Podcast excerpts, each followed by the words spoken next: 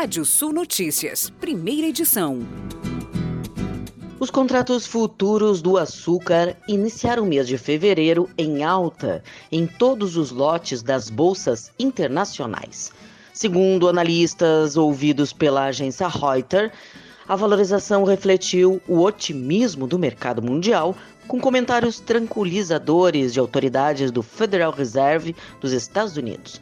Em Nova York, o açúcar bruto subiu 26 pontos, ou 1,4%, no vencimento de março de 2022. Com negócios firmados em 18,48 centavos de dólar por libra peso, recuperando-se da menor cotação em três semanas atingidas na véspera. Ainda segundo a Reuters, os negociantes disseram que o mercado tem uma tendência de baixa, dada a visão crescente de que a produção está aumentando mais do que o previsto quando a temporada começou. E ontem, no Brasil, o Ministério da Economia informou que as exportações brasileiras de açúcar em janeiro caíram 31% para 1,3 36 milhão de toneladas. Portaria do Ministério das Comunicações, publicada ontem no Diário Oficial da União, autoriza a flexibilização ou dispensa do horário de retransmissão do programa A Voz do Brasil. De acordo com o texto, em aniversários de municípios brasileiros, as emissoras de radiodifusão sonora que desejarem transmitir ações, eventos ou informações relativas à comemoração estão dispensadas de transmitir o programa. Emissoras que desejarem transmitir jogos da seleção brasileira de futebol ou jogos de futebol de equipes brasileiras em campeonatos nacionais, estaduais, sul-americanos e internacionais ficam autorizadas a ter o horário de retransmissão do programa Voz do Brasil flexibilizado. A portaria destaca que, salvo nas hipóteses de dispensa, as emissoras de radiodifusão sonora não poderão deixar de retransmitir o programa sem autorização expressa do Ministério. A Associação Brasileira de Navios de Cruzeiros prorrogou até o dia 18 de fevereiro a suspensão das operações dos portos brasileiros.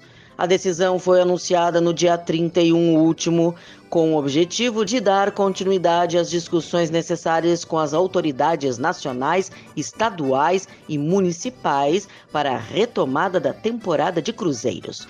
Estados e municípios que recebem as embarcações devem estar de acordo com o retorno das operações, atendendo trâmites e exigências dos protocolos de segurança estabelecidos pela Anvisa. Entre as obrigações está de os cruzeiros exigirem antes do embarque para passageiros e tripulantes níveis mais altos de vacinação e testes negativos para COVID-19 individuais.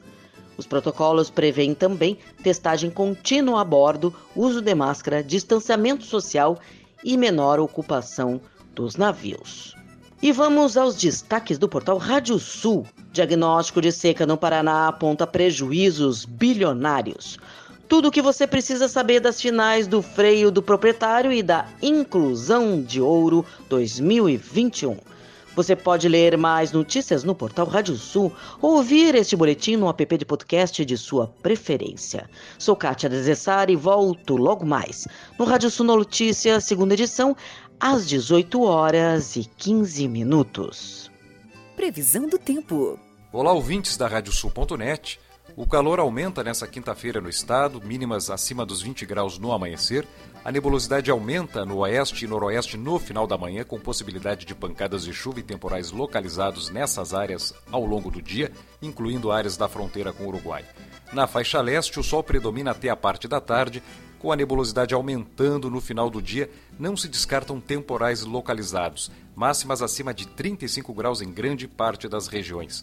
Chega a 35 graus em Uruguaiana e Santa Maria na tarde de hoje, máxima de 31 graus em Caxias do Sul, temperaturas que chegam a 32 em Tramandaí, litoral norte, e máxima de 36 graus em Pelotas e também em Porto Alegre.